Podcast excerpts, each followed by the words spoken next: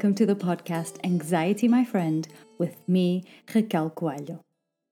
How to get a beach body. Hmm. Accept and commit to that beach body in five steps. But before we even get into those five steps, I want to invite you to spice everything up with a bit of acceptance and commitment. I have been hugely inspired by ACT, acceptance and commitment therapy. And one of the reasons is because I believe in the power of acceptance alongside commitment. So it's not an acceptance in the sense of giving up. Oh, I just have to accept that my back aches, or oh, I just have to accept that I'm fat and grab that extra chocolate bar but instead it's about an acceptance with a commitment to doing what is best. It might sound like something like this My back aches, right? Let me look into this and discover when it happens, how exactly it happens, and why it happens. I might then find a medical specialist who will help me with my research, perform a body scan, etc. And as for the other example, it might sound like, hmm, Chocolate can be dangerous in my pantry because I tend to shove it in my mouth mindlessly in times of stress. So I end up not enjoying it as much and instead feeling bad for it. And in that case, I could either find an accountability buddy or I could make the chocolate eating a bit more ceremonial.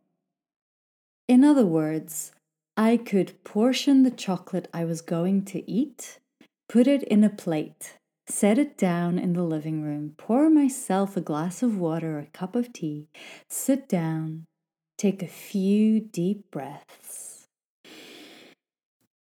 and then mindfully enjoy the piece of chocolate that I had decided to eat. So you will hear me weave this sense of acceptance and commitment into the episode, and I hope that it makes sense to you. Now, one thing that feels like it makes no sense and yet seems to be the norm is an observation that B.J. Fogg's has made.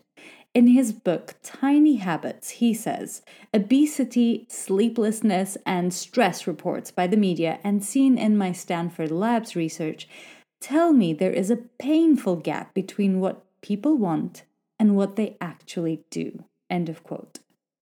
We know those, right? And Tony Robbins says something along the lines of common sense isn't that common. And then it's cyclical because once we catch ourselves doing something that we know in our minds is not the best choice or is not aligned with who we want to be, we beat ourselves up like a failure and we go on to the next worst thing. So let's break the cycle.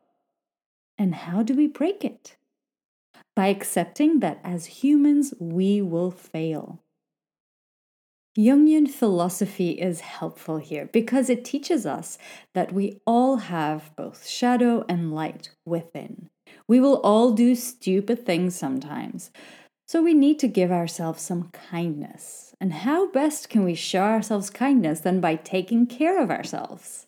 Okay, I hear you. Where are my five steps to a beach buddy? Let's go. Step one go on a diet. Yes, you heard that. But please keep listening. How many times a year do you eat? Don't know? Okay. How many times a week? Still don't have the answer ready to roll out of your mouth? So, how many times a day do you eat? At least twice, I hope. Three times? Maybe some snacks pushes the number up to five. Anyhow, the specifics here don't matter because each body is unique, but one thing is certain you and I eat every single day and probably three times a day. So, isn't it fascinating that we put so little time into reflecting about something that we do so frequently? It is not what we do sometimes or a couple of months before the summertime that makes or breaks our health. It's what we do most times, not what you do during that 12 week program before the summer. Now let's get two things straight and define what I mean by diet and what I mean when I say summer body in today's episode. Starting with diet. What you regularly eat is your diet. And as for summer body, I mean a body that is yours and only yours, with its specificities, structure, and shape, with its health and health issues, with its strengths and weaknesses. Ultimately, I'm talking about your bag of bones. This bag that holds our bones is also a temple, the home we live in. Our thinking, feeling, moving, living takes place inside this body of ours, this magical place that is our true home. Breathe that in. Take a moment to close your eyes and scan your body from head to toe and feel what only you can feel. This is your body. Be grateful for it. Be grateful for all that it can do for you in each moment of the day and night. And this is where acceptance comes in. I feel much more beautiful and accepting of my body than the way I did when I was 20. Go figure. Common sense just isn't as common, is it? But this is not about my body, it's about your body and your body too. Oh, I see you there, and I know you're listening, and I know that you gave your body some undeserved harsh words. The acceptance piece is about knowing that we all have unique bodily landscapes and that we get to choose whether we want to spend our life fixing this body or if we want to get into the practice of being grateful for every specificity that makes it unique. So, on one hand, accepting the body we have and committing to making the choices that are congruent with who we are and who we want to be. In other words, commit to planning what you eat, commit to moving your body, commit to loving your body. And thinking of women specifically, we do have it a bit harder because of our hormonal variations. In her book Strong Women Stay Young, Miriam E. Nelson says that after a year of exercising twice a week, middle aged women had strengthened their bones and developed a resistance that they didn't have when they were younger. Isn't that phenomenal? This is one thing I would love to bring to your attention. Compare the amount of publicity you see around about face creams, anti aging, lotions, and potions versus the amount of publicity you see about how to eat a truly nutritious diet that will give you the best shot at staying healthier longer. What's more important? having no age spots because you die young, or wearing those spots with pride, like the trophies they are for each year on this wild ride called life. I'll keep my marks and spend the potion money on a trip or two, like Georgie says in the book Juicy Tomatoes by Susan Swartz. Georgie had sold her car to do some plastic surgery because her friend had done some and she was happy with the effect. But a couple of days before the surgery, a heart exam found a slight arrhythmia in her heartbeat, and that scared her. She thought it would be a sad way to go if something went wrong while trying to fix a body that worked pretty well. So she decided to cancel the surgery and go on holiday to Greece and Turkey instead. Go, Georgie!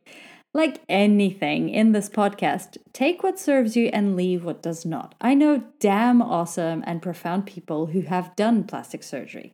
Getting plastic surgery or not getting plastic surgery does not make you better or worse. Just make sure that you are following your feelings, your thoughts, your desires, and not responding to publicity posters and billboards that have been photoshopped. Now, how do you commit and stick to any decision or change? Both Simon Hill and BJ Fogg share extensive research in their books about the importance of training your brain for success by making tiny changes to your habits so that you can reinforce the feeling of success until the new activity, task, or choice becomes a routine and second nature. In Simon Hill's words, and I quote, if it's unrealistic, it's likely to create an unreliable experience. End of quote. And another quote by him. Each time we are successful, we are strengthening the delayed gratification part of the brain, just as a bodybuilder strengthens their muscles with each rep. With practice, you'll become more disciplined and find it easier to resist the urge to give in to instant gratification. Instead of grabbing the chocolate bar on your way home from work, you'll wait until you get home and cook the healthy dinner you had planned. End of quote. I know that I have recommended this book before, and I am confident that I will do it again. The proof is in the plants, is as unbiased as it gets. 100% of the proceeds that Simon receives from this book will be donated to Half Cut, a not for profit organization that is protecting the Daintree forest, rainforest from deforestation and rewilding parts of the world that have already experienced deforestation. Simon says that for every book sold, they will save two square meters of rainforest. This means together as a community through this book, the, pl- pr- the proof is in the plants, we will help defend the natural world. And here's an interesting fact for you to chew on from the BBC Good Food. Quote Today, the UN says meat and dairy, farmed livestock, accounts for 14.5 of all man made greenhouse gas emissions. That's roughly equivalent to the exhaust emissions of every car, train, ship, and aircraft on the planet. If we all went vegan, the world's food related emissions would drop 70% by 2050, according to a 2016 report on food and climate in the academic journal Proceedings of National Academy of Sciences. End of quote. Just look at that for individual accountability. If we all went vegan, the world's food related emissions would drop by 70%. So, here's this it doesn't need to be everyone going vegan overnight hang in. Let's be realistic. But changes can be made to your diet. Whenever I talk about eating meat, I really do not mean to judge anyone because we're all different. I have never enjoyed eating meat and grew up being forced to eat it because the belief was that it was good for me. Well, now we know better, and I still don't enjoy meat. So it's it's not a big deal to me to not eat meat. I actually don't enjoy it. So I'm not telling you to completely stop eating steak if you absolutely adore the experience. In the series Dexter, there's a character, Deb Morgan, who actually says the steak is worth living for. Anyhow, that's not me, but if that's you, take a breath. Hang on. What I am doing is inviting you to reduce the number of times you eat it, because that alone has a positive impact. It's what I do with cheese, yogurt, and eggs. I used to eat a significant amount, more than once a day, and now I rarely eat eggs and only eat a homeopathic amount of cheese and yogurt. So let's raise a glass for being realistic and doing the best we can while living a non obsessive good life. And on that hopeful note, we come to the second step in getting that summer body buy the right clothes. Mm-hmm. It's not about getting you to fit in the pants, it's about getting the pants that fit you. Pants, trousers, trousers, pants. I know that I've held on to a pair of jeans because I loved them and they used to fit just fine on my touche. But when they don't fit, they don't fit. And just because the trousers don't fit doesn't mean you're unfit. It simply means that you need to get a different size. Our bodies change over the years. We spend an entire day in clothes, so they do have a tangible impact on how we feel. I'll share a personal example because I know you like those. It took me about 30 years to learn that normal jeans just ain't for me. I hate the experience unless they're stretchy t- the stretchy type. These can also be secondhand. There's plenty of cool stores popping up all around that are secondhand. Third step in getting that beach body sleep. The inspirational Dr. Weil, also known as Dr. Happiness, talks of the importance of cultivating greater balance in our lives through eating at regular times, going to bed on a fixed schedule, getting up at around the same time, and building this sense of order in our lives for a healthier life.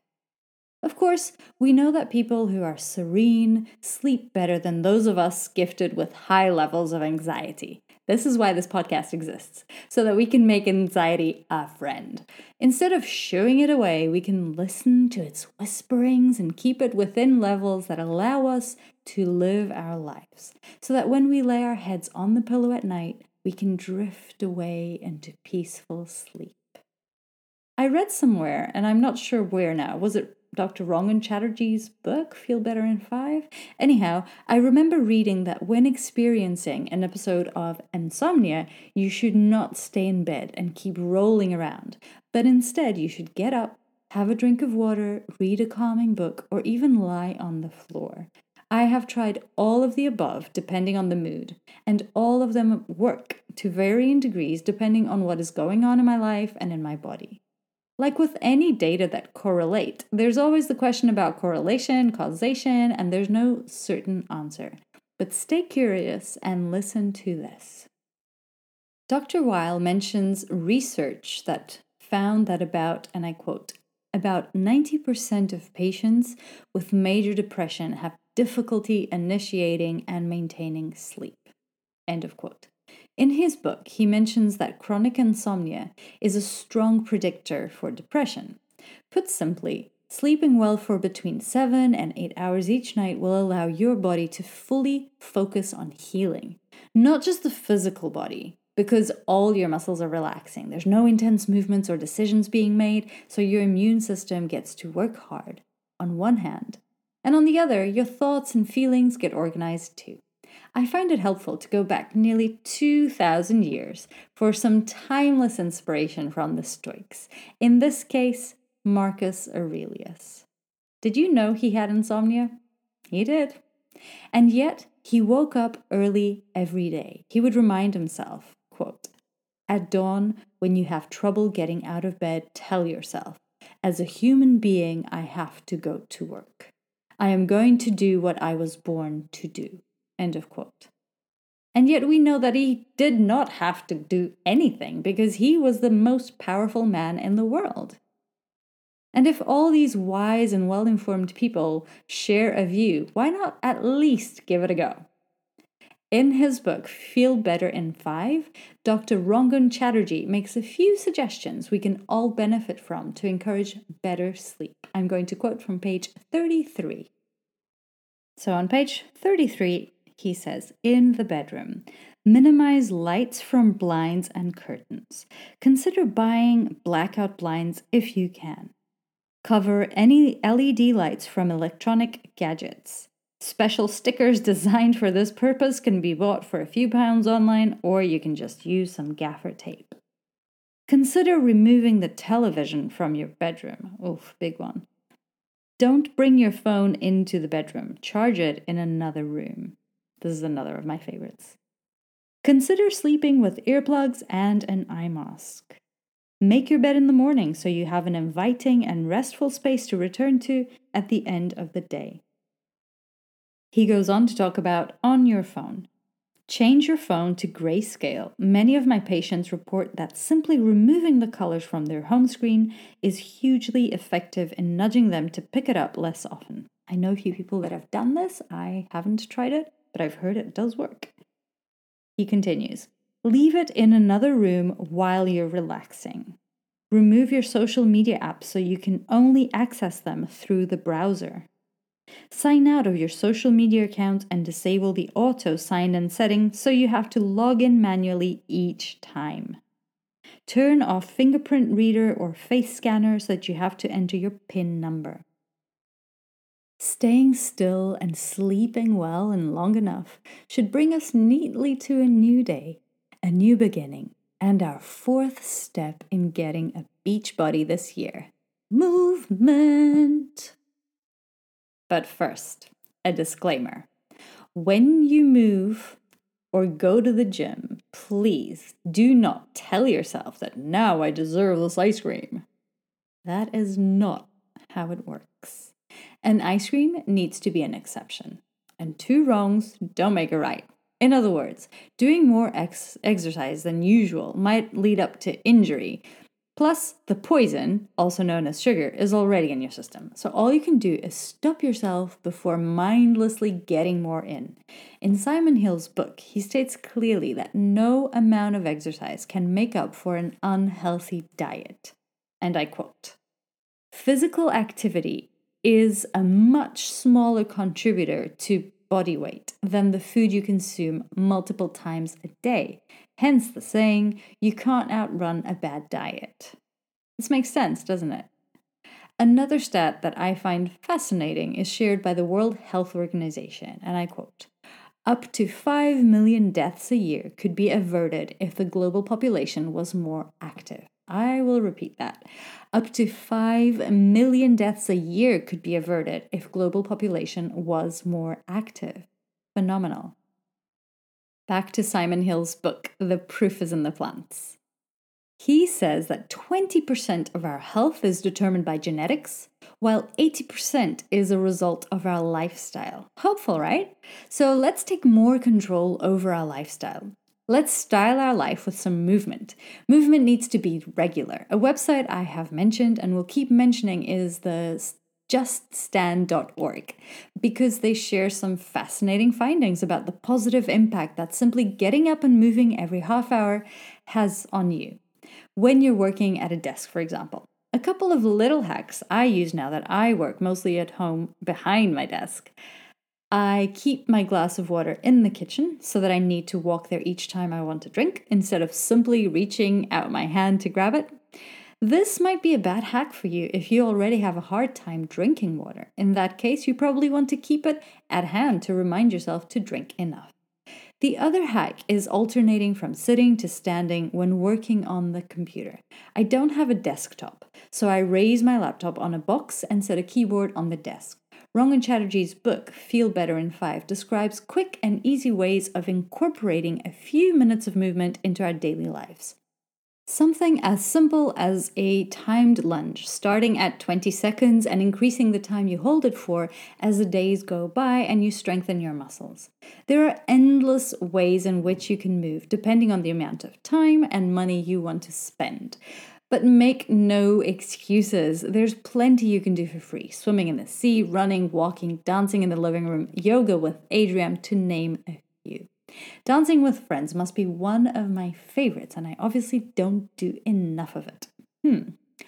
This brings us to the fifth and final step to getting that beach body. Da, da, da, ready, ready. Spend time. Spend quality time with friends. In May, Tara Porter wrote an article in The Guardian about social media and anxiety. She reminds us to use our phones to connect with friends and not to compare with friends.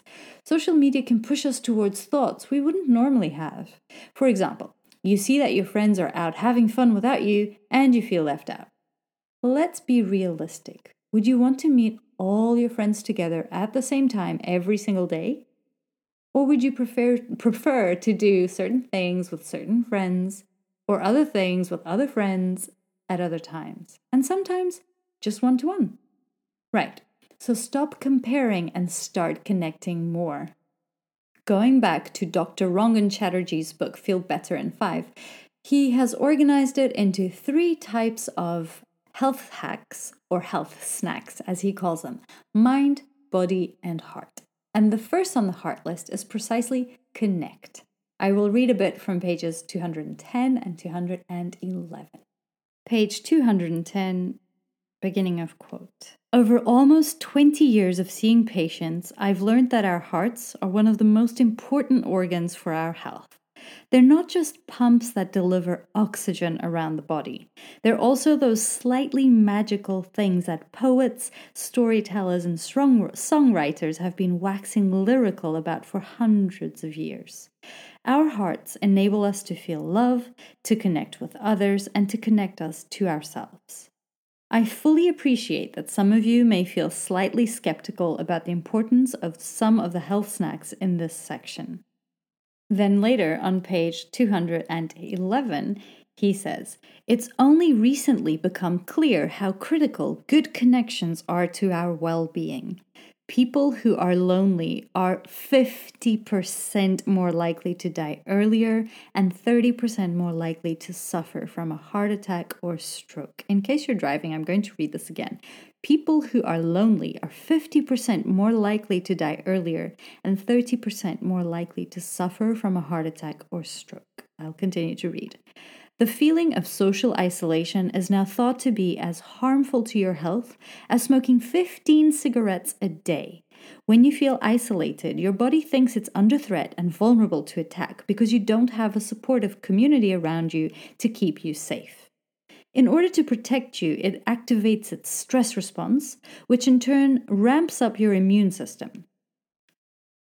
This triggers a process called inflammation, if this inflammation goes on for too long, it can contribute to the development of conditions such as type 2 diabetes, autoimmune conditions, strokes, and heart attacks. End of quote. So fascinating, isn't it? The connection snack that I picked from his inspirational list is linked to the fourth step of getting your beach body the phone. Call a friend. Don't text, listen to them real time, connect. Now, with these five steps, I hope that today is the day you truly start to accept and commit to that beach body in five steps. Step one, go on a diet. Step two, buy the right clothes. Step three, sleep. Step four, move. Step five, spend quality time with friends. I want to finish today's episode with a phenomenal poem by an incredible woman, Maya Angelou. It's called Phenomenal Woman. Pretty women wonder where my secret lies. I'm not cute or built to suit a fashion model size, but when I start to tell them, they think I'm telling lies. I say, it's in the reach of my arms, the span of my hips, the stride of my step, the curl of my lips. I'm a woman phenomenally. Phenomenal woman, that's me. I walk into a room just as cool as you please, and to a man, the fellows stand or fall down on their knees. Then they swarm around me, a hive of honeybees. I say, It's the fire in my eyes and the flash of my teeth the swing in my waist and the joy in my feet. I'm a woman phenomenally. Phenomenal woman, that's me. Men themselves have wondered what they see in me. They try so much, but they can't touch my inner mystery. When I try to show them, they say they still can't see. I say, it's in the arch of my back, the sun of my smile, the ride of my breasts, the grace of my style. I'm a woman phenomenally phenomenal woman, that's me. Now you understand just why my head's not bowed. I don't shout or jump about or have to talk real loud. When you see me passing, it ought to make you proud. I say, it's in the click of my heels, the bend of my hair, the palm of my hand, the need for my care, 'cause I'm a woman phenomenally. Phenomenal woman, that's me. That was Phenomenal Woman by the wonderful Maya Angelou. And with that, I end today's episode. Thank you so much for listening to the podcast Anxiety My Friend with me, Raquel Coelho. I will see you next month.